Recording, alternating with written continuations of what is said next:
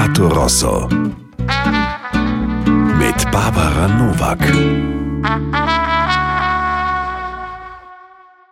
Herzlich willkommen bei mir Mercato Rosso. Mein Name ist Barbara Nowak und ich freue mich heute wieder auf Menschen, Meinungen und eine feine Musikmelange. Meinen Podcast gibt es alle zwei Wochen neu auf www.mercatorosso.wien und gängigen Audio-Streaming-Portalen. Anlässlich des 1. Mai, dem symbolträchtigsten Kampf und Feiertag der Sozialdemokratie, gibt es bei mir heute eine Sondersendung mit einem ganz speziellen Studiogast. Wie immer künstlerisch untermalt von heimischen Interpretinnen und Interpreten. Mein Thema heute Arbeit, Vermögen, Europa. Wir stecken mitten in einer der größten Gesundheitskrisen unserer Zeit und eigentlich steht uns das ganze Ausmaß noch bevor. Wir erleben Rekordarbeitslosigkeit und es werden in ganz Europa Schulden aufgenommen, um die Wirtschaft und die Gesundheitsversorgung stabil zu halten. Dabei gilt es auch künftig zu verhindern, dass die Einkommens- und Vermögensschere zwischen Arm und Reich sowie Mann und Frau nicht noch weiter aufgeht. Damit sind ohne Frage enorme Herausforderungen für Österreich, aber auch für ganz Europa verbunden.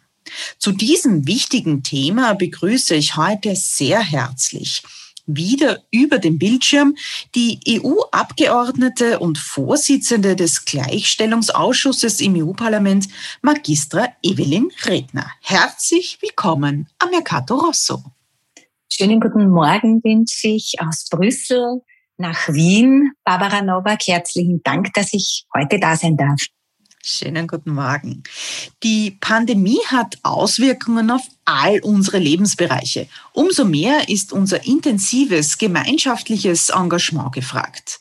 Um diesen Appell durch die heutige Sendung zu tragen, wünsche ich mir zum musikalischen Einstieg an diesen Sonntagvormittag den Song Am Ende des Tages des Musikers Mörk. Mörk ist der Künstlername von Christoph Murke, bekannt als Mitglied der A Cappella-Formation Die Neffen von Tante Eleonor. Seit 2019 ist er auch solo unterwegs und veröffentlichte im vergangenen Jahr die besagte Single. In dieser singt er davon, dass gemeinsam alles machbar ist. Lassen wir uns von seiner positiven Einstellung heute mitreißen. Hören wir jetzt Mörk mit am Ende des Tages.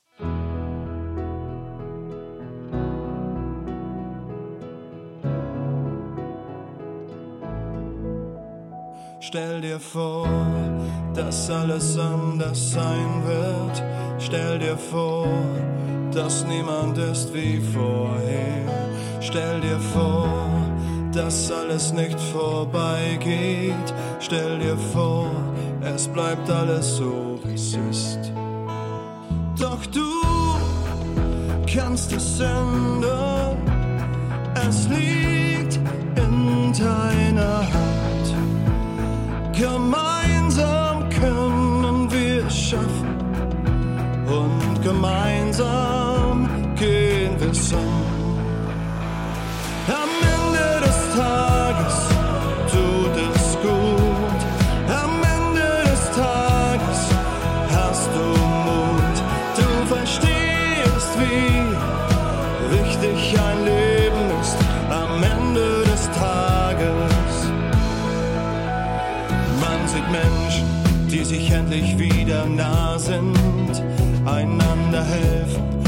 lange nicht mehr war.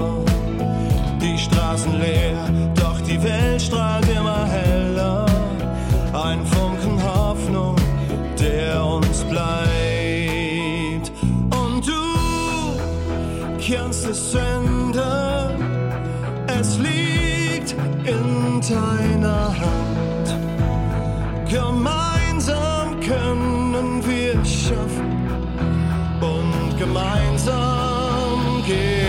gehen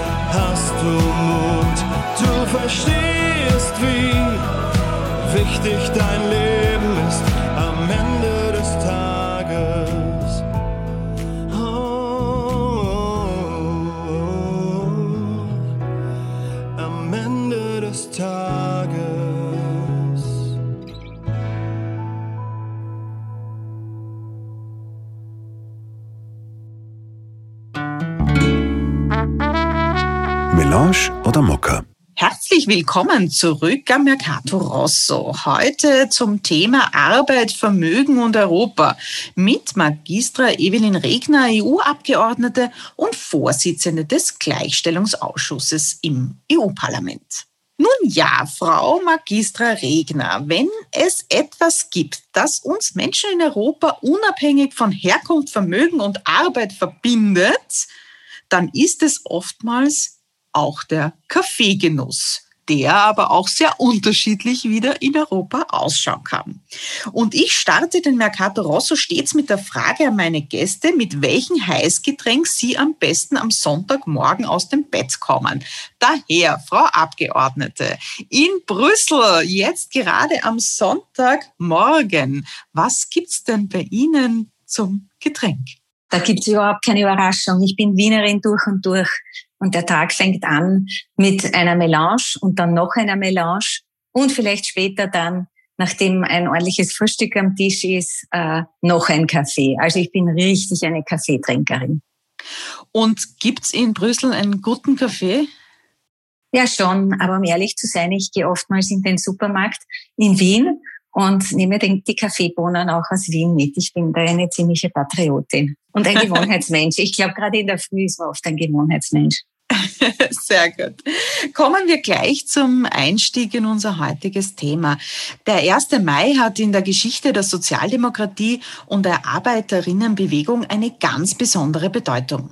Im Hinblick auf diesen gestrigen Feiertag, warum ist es so wichtig, dass es auf europäischer Ebene eine starke Sozialdemokratie gibt? Und äh, was sind die Leitziele für Ihre Arbeit als Sozialdemokratin in Europa? Alle Menschen, der Mensch im Mittelpunkt. Frauen wie Männer, ältere wie jüngere, Menschen mit Behinderungen, ohne Behinderungen, Kinder, egal welche sexuelle Orientierung. Also wirklich Menschen in den Mittelpunkt zu stellen. Und das ist eigentlich das Selbstverständlichste auf der Welt. So sollte Politik immer ausschauen. Tut's aber oft nicht. Oft wird geredet von, die Wirtschaft muss brummen, die Digitalisierung muss vorangehen und was weiß ich noch alles alles super wichtig, aber immer so ausgerichtet, dass Menschen und ihre Ziele im Mittelpunkt stehen. Also kann ich mir die Kinderbetreuung leisten? Äh, kann ich mir die Wohnung leisten? Was bedeutet das für mein Leben im Alltag, wenn ich jetzt die ganze Zeit von zu Hause arbeite? Das heißt, alle Politikmaßnahmen genau daran orientieren, was es mit Menschen macht und vor allem mit jenen, die nicht auf die Butterseite gefallen sind, und das sind so viele. Ja, aber Frau Magister Regner, für viele dieser Menschen ist Brüssel weit weg, ganz weit weg. Was kann man auf europäischer Ebene eigentlich wirklich bewegen? Und äh, wie kann man vor allem die europäische Politik und die europäische Institution besser und stärker zu den Menschen bringen? Natürlich ist es so, wenn auf europäischer Ebene die Abgeordneten zusammenarbeiten, die Staaten zusammenarbeiten, ist das noch einmal eine Metaebene, noch einmal etwas, was drüber ist über die Gemeindeebene und die Bundesländerebene und die, und die nationale Ebene. Aber im Endeffekt geht es immer ums selbe. Ich sage ein Beispiel. Äh, Jugendgarantie. Wir haben uns sehr dafür eingesetzt, dass junge Menschen in Europa überall viel bessere Chancen haben, dass sie ihre Ausbildung machen können. Ist gar nicht so selbstverständlich in vielen europäischen Ländern. Und was bedeutet das? EU ist weit weg. Wir, wir draften dran, wir zimmern dran herum. Als Abgeordnete bin ich natürlich dauernd unterwegs und rede mit ganz vielen jungen Menschen. Und dann habe ich erfahren letztes Jahr, durch Corona sind es natürlich gerade die Jungen, die ganz besonders betroffen sind. Also da brauchen wir nicht drüber reden, das, das wissen wir alle. Die sind in der Warteschleife und die kriegen den Fuß nicht in die Tür. Und jetzt haben mir junge Menschen erzählt, das ist zwar jetzt super, dass unsere Lehrabschlüsse anerkannt werden, auch als wir jetzt während des Lockdowns nicht ausreichend eigentlich den Austausch hatten und ordentlich, äh, äh, äh, also ordentliche Möglichkeiten zum Lernen gehabt haben.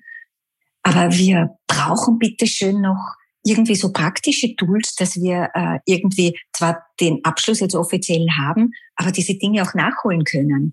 Also mir haben zum Beispiel junge Elektriker erzählt, das ist super, dass ich jetzt den Lehrabschluss habe, aber um ehrlich zu sein, ich fühle mich nicht ganz sicher. Und wenn man Elektriker ist, sollte man das eigentlich schon.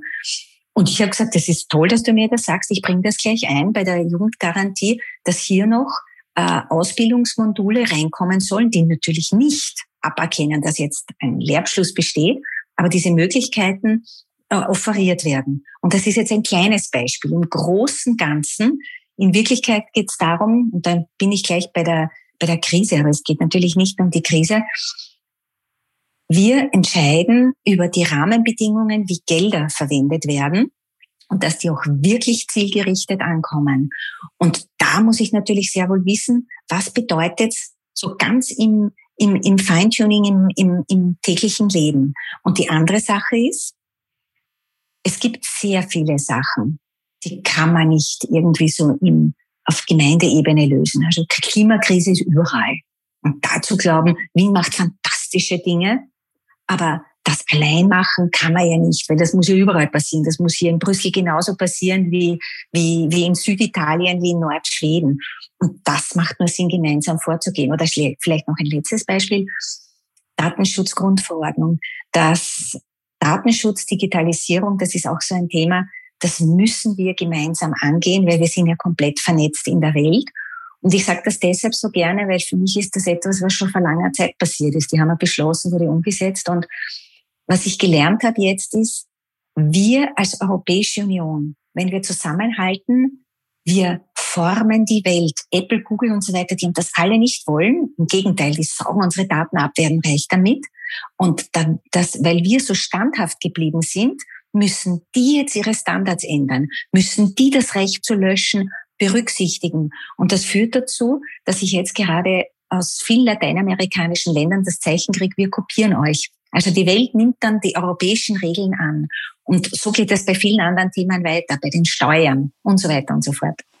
Über diese und noch andere Themen sprechen wir dann gleich nach dem nächsten Song weiter.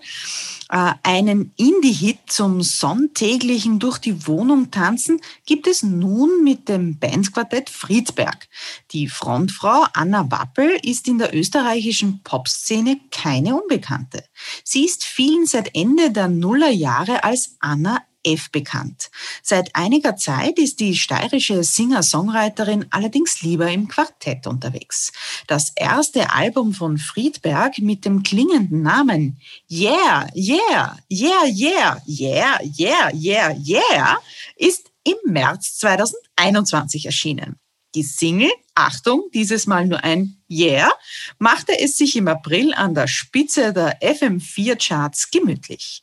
Diesen Hit will ich mit meinen Mercato Rosso Zuhörerinnen auf jeden Fall jetzt teilen. Hören wir Friedberg mit Yeah.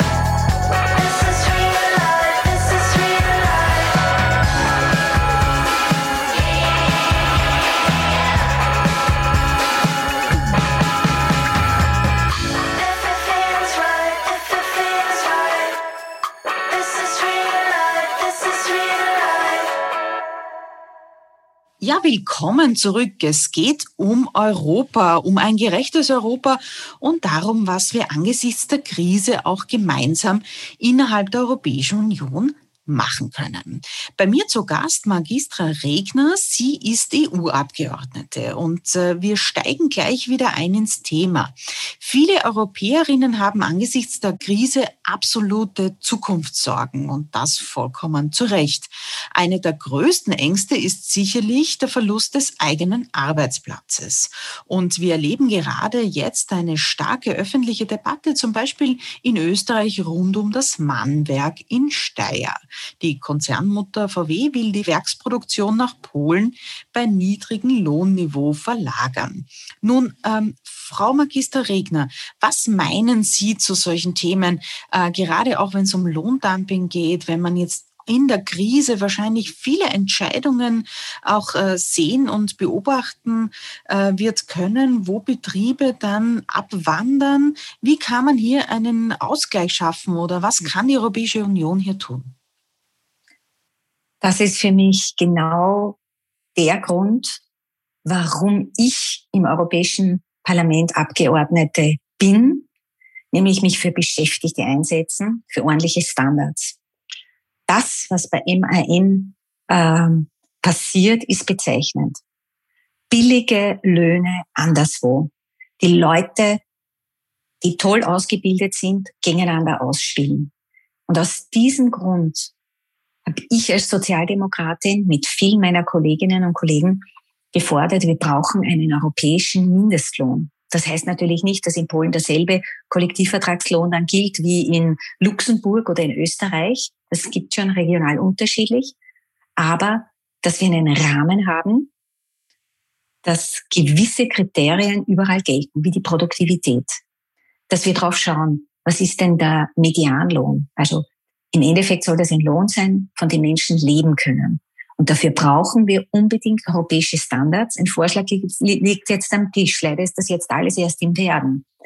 Weil wenn wir hier starke Standards setzen können, dann können solche Sachen auch viel einfacher, also können, kann sowas nicht mehr so einfach passieren. Und Lohn- und Sozialdumping bekämpfen, indem Kontrollen stattfinden am Arbeitsplatz. Also das ist so eine Baustelle, an der ich seit vielen Jahren mich ins Zeug schmeiß, bei der Entsenderichtlinie mich eingesetzt habe, dass auch diese sogenannte ELA, also jene Behörde, die dann schaut, sind die Kriterien, dass die Unternehmersozialversicherung und all diese Dinge Zahlen halbwegs eingehalten, auch wirklich berücksichtigt werden. Also zusammengefasst, das, was bei MIN passiert, das ist genau ein Beweis dafür, dass es noch zu wenig ist und weswegen es da noch viel mehr zu machen gilt. Und gerade bei MAN sieht man das.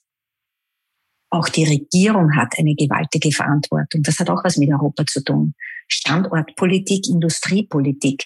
Das heißt, ähm, europäische Politik mit Hirn gestalten. Wir wollen ja in der ganzen Welt wettbewerbsfähig sein und die, die, die Ressourcen, die Ausbildung der Menschen ausnutzen. Also ich verlange hier, dass da die Regierung sich wesentlich mehr einbringt ihre Aufgabe erfüllt. Denn genau dafür werden die europäischen Hilfsmittel ja äh, zur Verfügung gestellt, um die Krise zu bekämpfen. Also da geht es um einiges besser. Ähm, Steuergerechtigkeit ist ja eines Ihrer Hauptanliegen im Europaparlament, äh, wie ich weiß. Wenn wir jetzt auf Österreich schauen, gibt es Stimmen, die sagen, dass hierzulande ein Wiener Würstelstand mehr Steuern zahlt als zu mancher Großkonzern und dass vor allem die Europäische Union äh, hier auch äh, eigentlich nichts tut, beziehungsweise die Großkonzerne eher noch dabei unterstützt, ähm, dass so etwas möglich ist. Ähm, Dr. Franz Franitzky war zu Gast im Mercato Rosso und hat gewarnt und gesagt, es dürfen nicht die Schwächsten in unserer Gesellschaft am Ende diejenigen sein, die am meisten für die Auswirkungen der Krise bezahlen müssen und hat dann auch die Europäische Union und äh, die Möglichkeiten der Europäischen Union zur Verteilungspolitik ins Treffen geführt. Ähm, was wird man denn da von der Europäischen Union erwarten können? Schon einiges. Und es ist auch einiges beschlossen worden, das gut ist. Hilfsmittel in der Höhe von 750 Milliarden Euro haben wir beschlossen für die äh, Bekämpfung der Krise, damit äh, die Wirtschaft wieder einen gewaltigen Schub kriegt. Und davon fallen für Österreich natürlich andere Mittel auch noch ab, aber jetzt ganz konkret für diesen äh, Recovery Plan, also für den Plan, damit wir wieder so richtig Gas geben können, sind 3,3 Milliarden Euro. Das ist viel Geld, aber die Krise wird nicht dadurch bekämpft, indem das Geld irgendwie mit der Gießkanne vergeben wird, sondern das muss man mit Hirn machen. Und der Plan, den da die österreichische Regierung soweit vorgelegt hat, der ist ein einziges Rätsel. Wurden die Sozialpartner mit einbezogen? Wurden die Gewerkschaften gefragt? Wurden die Gemeinden gefragt? Wurden all diejenigen gefragt, die wissen, wo sie es brauchen? Ja, wir brauchen sehr viel Geld für die Kinderbetreuung, Alten- und Krankenbetreuung, also all für diese ganzen Care-Berufe in, den, in, der, in der Gesundheit beispielsweise. Und diese, dieses Zusammenspiel, auch Digitalisierung anpacken, ja, also Krise bekämpfen und gleichzeitig in die Zukunft schauen, nämlich vernünftig, also auch ökologische Nachhaltigkeit im Kopf haben, das ist offensichtlich komplett zur Seite gelassen worden. Ja, viel ist zu tun, aber das funktioniert nur dann, wenn wenn es inklusiv ist, nicht? Wenn alle Player mit einbezogen werden. Und die andere Baustelle, und das ist eine gewaltige, ist, jeder Mensch zahlt Steuern, Einkommensteuer, die, die Mehrwertsteuer, wenn man einkaufen geht. Auch die großen Unternehmen müssen das tun und sie tun systematisch nicht. Das ist so. Und die Europäische Union kann vieles tun, tut sie im Moment gerade. Ich bin gerade in Trilogverhandlungen, ähm, nämlich dass transparent gemacht werden sollen, wo die ganz großen Unternehmen tatsächlich ihre Steuern zahlen, damit man sieht, was sie intern, konzernintern immer weltweit verschieben. Und die wehren sich total. Mit welcher Begründung die sagen, das ist unser Privateigentum. Wir machen uns selbst die Regeln. Dann weiß ich immer, warum bin ich in der Politik? Unternehmen dürfen sich nicht selbst die Regeln machen. Jeder Mensch hält sich dran und dementsprechend muss das auch für Unternehmen gelten, wenn sie Steuern zahlen und Sozialversicherung und ihren Beitrag leisten. Die Europäische Union kann dort handeln, wenn es um Transparenzvorschriften geht. Aber ich werde mich sehr dafür einsetzen, dass auch bei der Zukunft der EU-Debatte endlich Steuern ein gemeinsames europäisches Thema werden. Weil das ist der eigentliche Grund, warum nichts weitergeht, weil es eine nationale Zuständigkeit ist. Herzlichen Dank auf äh, diesen Kampf und diesen Weg wünsche ich auch viel Kraft, weil das wird es auf jeden Danke, Fall brauchen.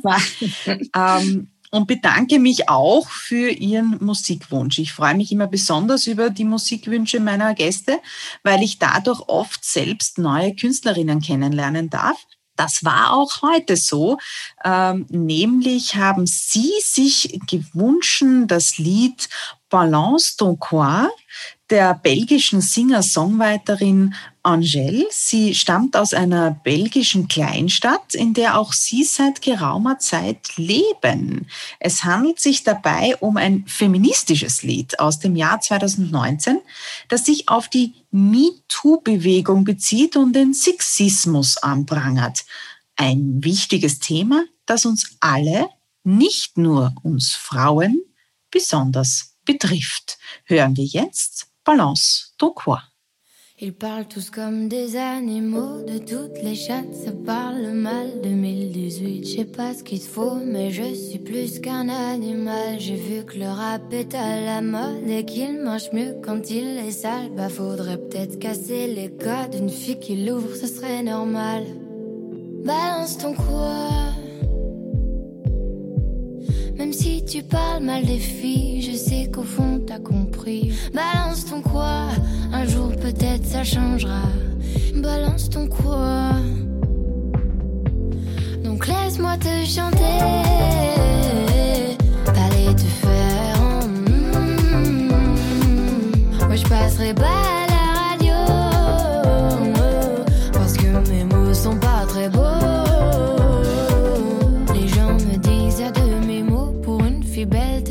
si bête. Pour une fille drôle, t'es pas si laide. Tes parents et ton frère, ça aide. Oh, tu parles de moi, c'est quoi ton problème? J'ai écrit rien que pour toi, le plus beau des poèmes. Laisse-moi te chanter, t'allais te faire. Mm, oui, je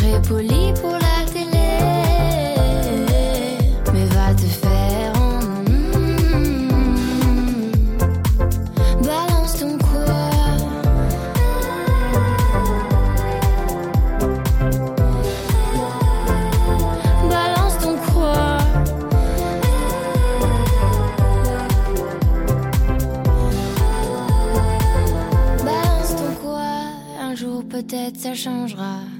Y a plus de respect dans la rue, tu sais très bien quand t'abuses. Balance ton quoi Balance ton quoi Laisse-moi te chanter, allez te faire. Moi je passerai pas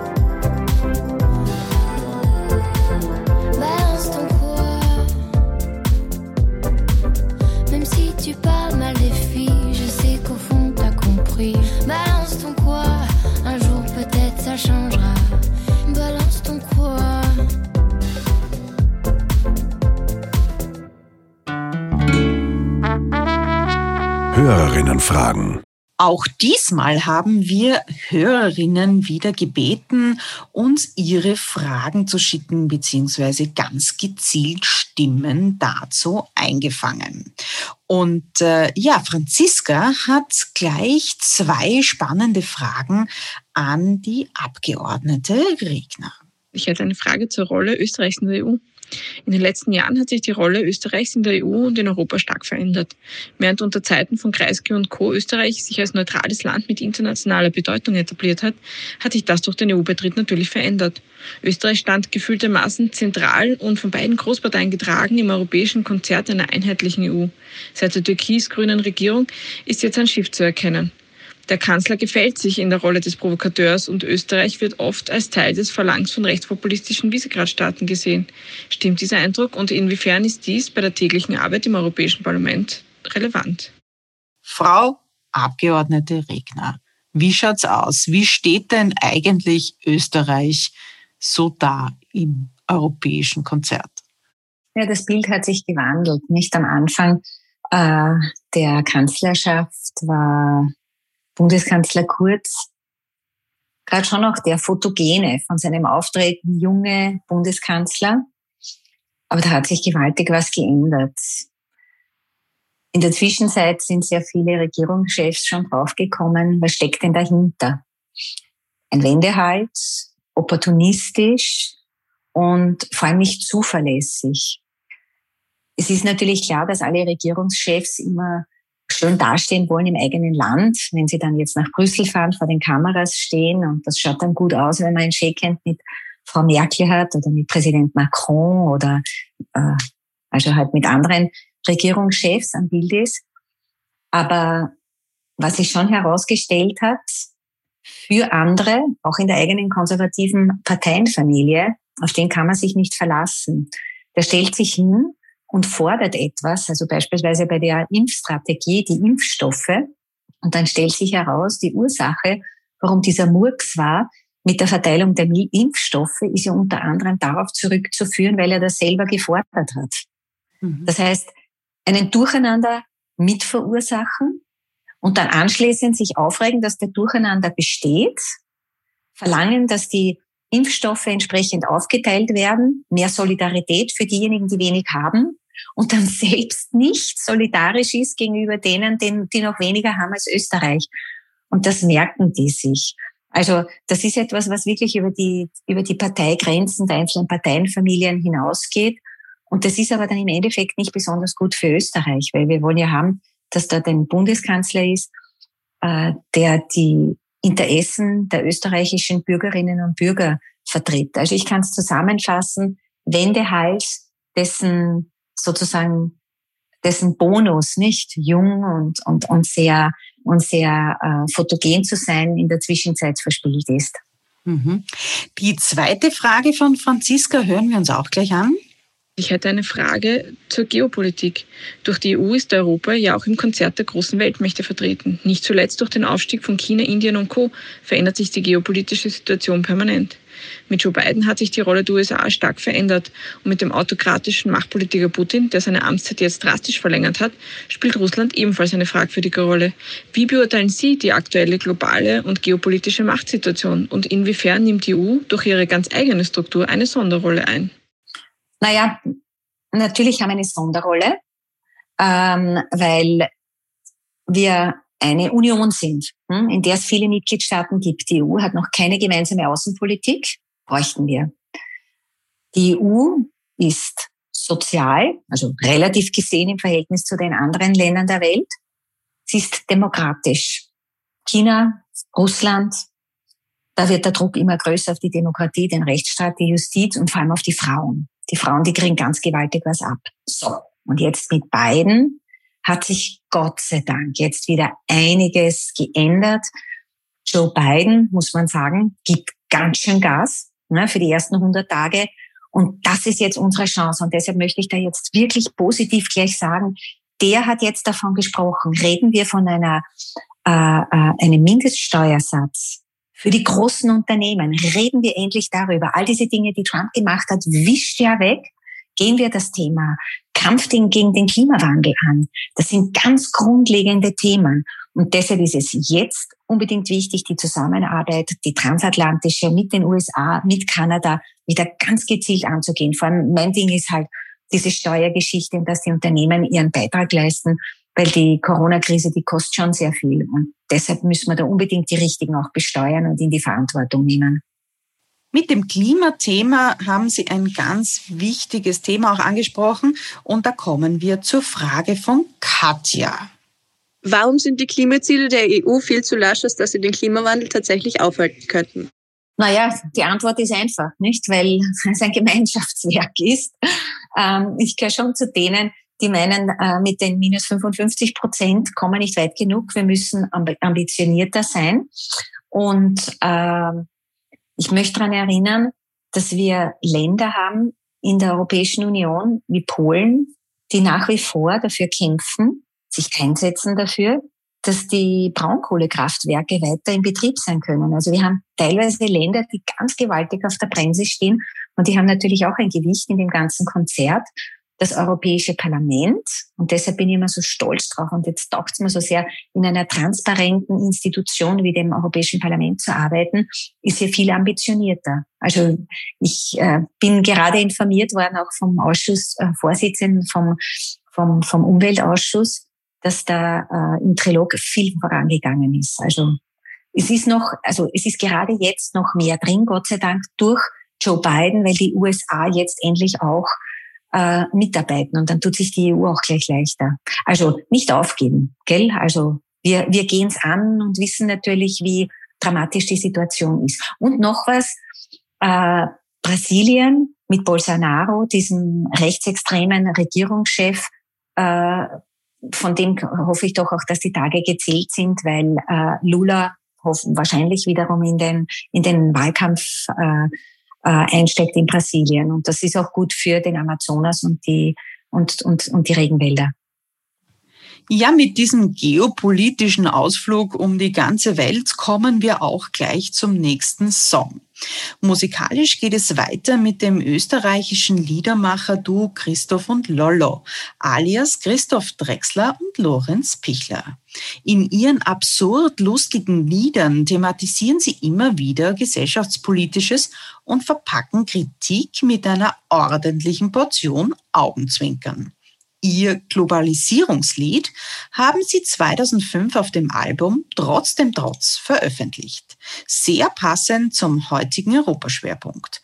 Hören wir rein in Christoph und Lollo mit Globalisierungslied. In unserer komplizierten Welt gibt es Berufe, die von uns kaum wer versteht. Zum Beispiel gibt es Menschen, deren Hauptaufgabe drin besteht, die Milliarden ihrer Kunden irgendwo zu investieren. Für fünf Minuten dann zurück und ein Prozent Gewinn kassieren. Das macht Millionen Menschen arbeitslos und arm und krank und tot. Hat für die Menschheit keinen Zweck und macht die Weltwirtschaft marot.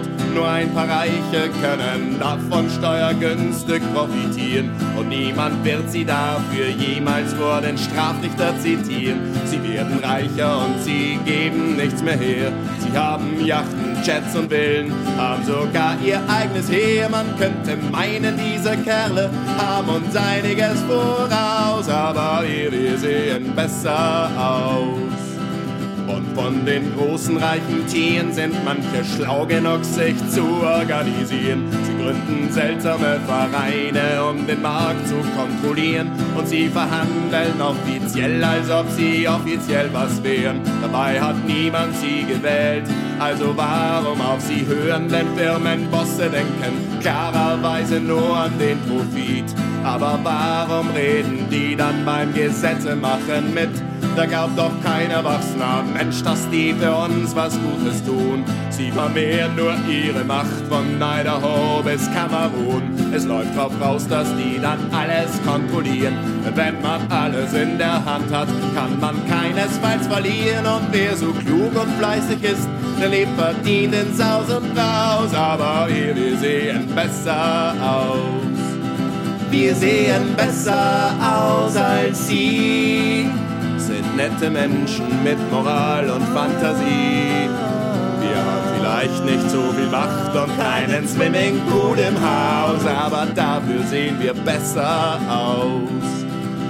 Nicht zuletzt noch die Politiker und denen, die entscheiden, was geschieht, verhalten sich in letzter Zeit zunehmend seltsam, wie man sieht. Sie ziehen sich gerne mal zurück, verwenden oft das Wort privat, lassen den Markt die Arbeit tun, zerstören Stück für Stück den Staat. Und auch die Armen und die Kranken sollen sich bloß nicht viel erwarten. Die sollen nur selber auf sich schauen, zugunsten guter Wirtschaftsdaten. Man hat den Eindruck, Politik ist nur ein Teil der Industrie. Ob's da wen gibt, der profitiert, ach so genau weiß man das nie. Doch man muss sagen, das System ist schlau gemacht.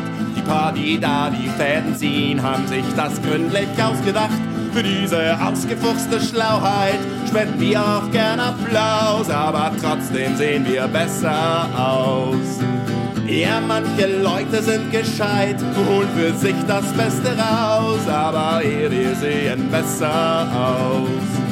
Ja, wir sind elende Versager, die Herrscher lachen uns schon aus, aber wir, wir sehen besser aus.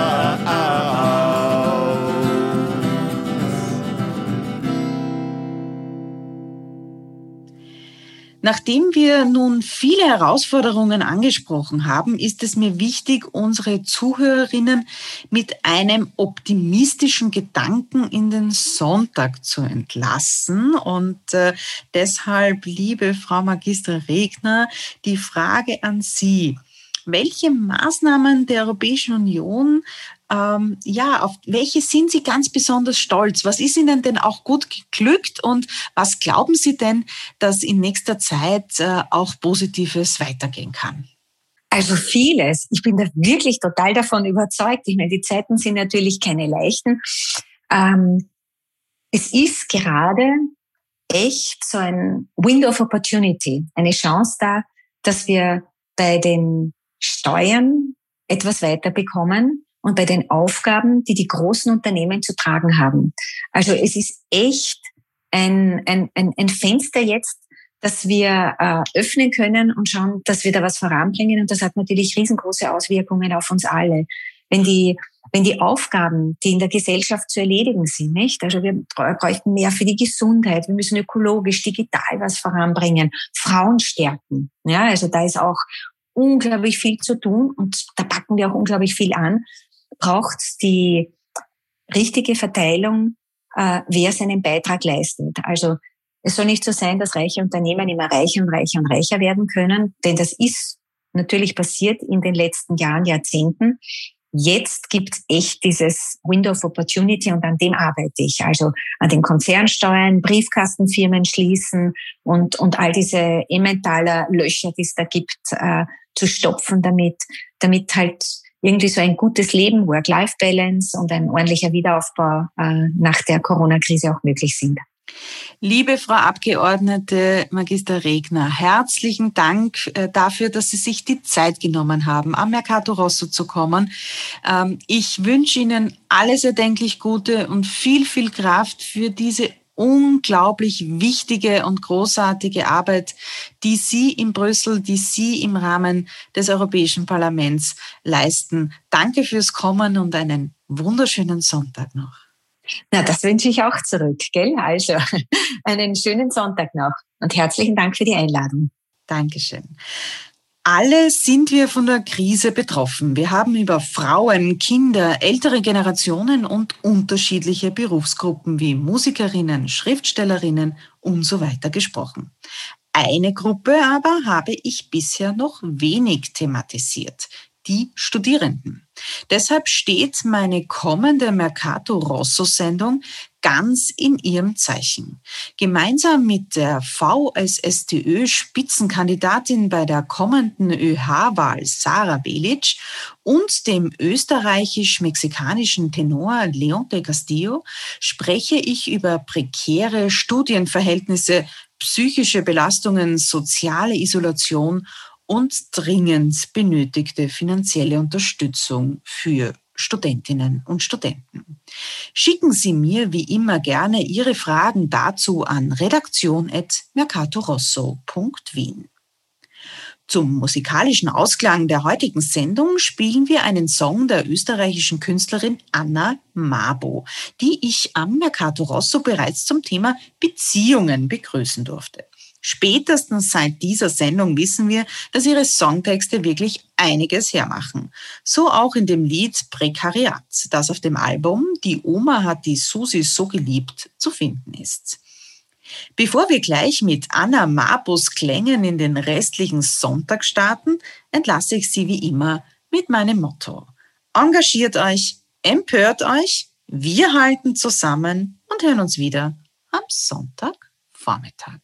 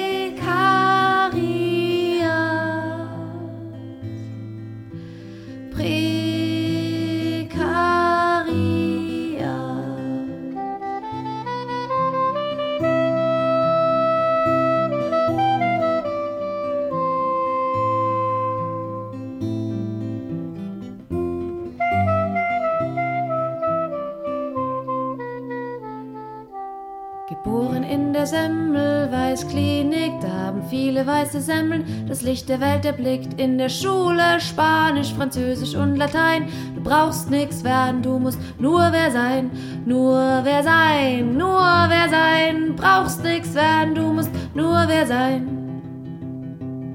Das ist ein Lied über die Ungerechtigkeit der Welt, in der das Leid der Bobos nix mehr zählt. Ich hatte sie doch eh auch schon, meine kleine Depression. Auch ein bisschen Anorexie, aber das rettet nicht meine Biografie, weil du musst kämpfen und du musst leiden. Ich muss leider nix von beidem. Am Sonntag in die Kirche, im Urlaub raus ans Meer. Wo nehme ich meinen Abgrund her? Abgrund her, Abgrund her. Wo nehme ich meinen Abgrund her? Wohin mit meinem Brief? Wie leg es steht meiner Kunst im Weg. Das Leben ist unfassbar fad, ohne das Prekariat.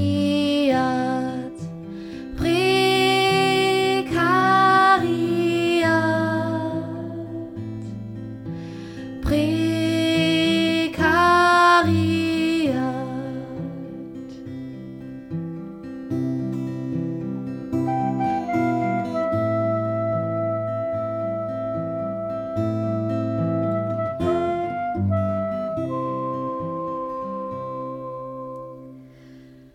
ein Dach, eine Heizung, abends ein Sushi-Lieferant und ein Poster von Gandhi im Kinderzimmer an der Wand. Man könnte sagen, als Bobo hat man einen Startvorteil und an sich ist das ja ziemlich geil. Aber wie soll man mit Eltern, die ihn lieben und supportieren und damit auch nicht aufhören, wenn man das Auto von einer verstorbenen Oma an die Wand gefahren hat? Vernünftige Kunst produzieren. Ich komm nach Haus, ein Lachs ist da, manchmal auch ein Kaviar. Die Wohnung leer, der Kühlschrank voll, das scheint mir zeitweise frivol. Ich esse ihn trotzdem, weil sonst wird er ja schlecht und gegen's schlechte Gewissen lese ich Brecht. Ich kenn sie schon, die Melancholie, aber bei mir heißt's am meistens mi, mi, mi, mi, mi, mi, mi, mi, mi, mi, mi, mi, mi, mi, mi, mi, mi, mi, mi, mi.